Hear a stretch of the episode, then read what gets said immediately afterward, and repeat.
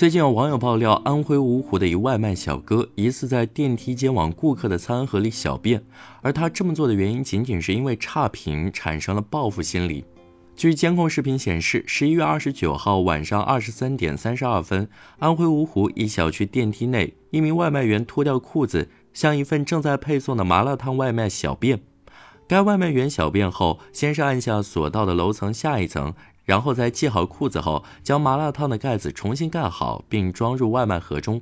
随后，该男子拿起外卖摇晃几下，闻了闻外卖的味道。到达所在楼层后，外卖员离开电梯进行配送。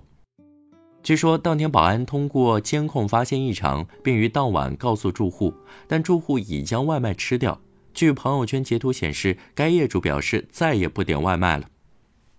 新闻一出，全网震怒。十二月一号晚，芜湖的警方对外宣布，疑似在顾客麻辣烫里小便的外卖员因寻衅滋事被行政拘留十四天。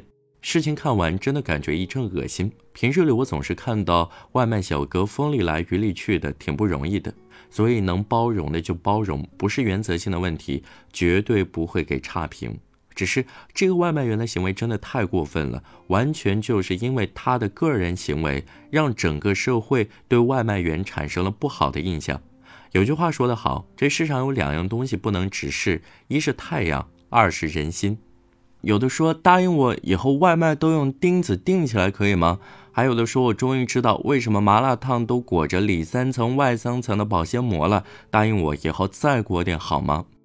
还有的说该严惩，不然这谁敢点外卖？有人说服了，大开眼界，心疼点外卖的住户，这得多难受。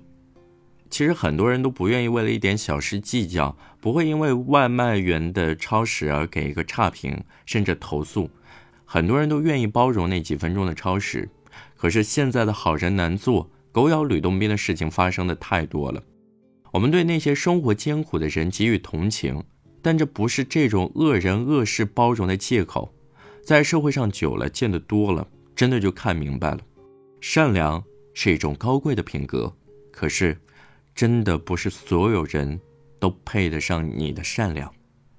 这位外卖骑手因为业主曾给过他差评，从而产生报复心理。对于这名外卖员，我对他的评价是又坏又蠢。为什么说他蠢？他竟然敢在电梯里，在监控下明目张胆的去干这种龌龊事。为什么说他坏？面对差评不敢正面硬刚，搞这种下九流的手段，让人很不耻。他最可恶的是以自己卑劣的行径败坏了全行业的声誉。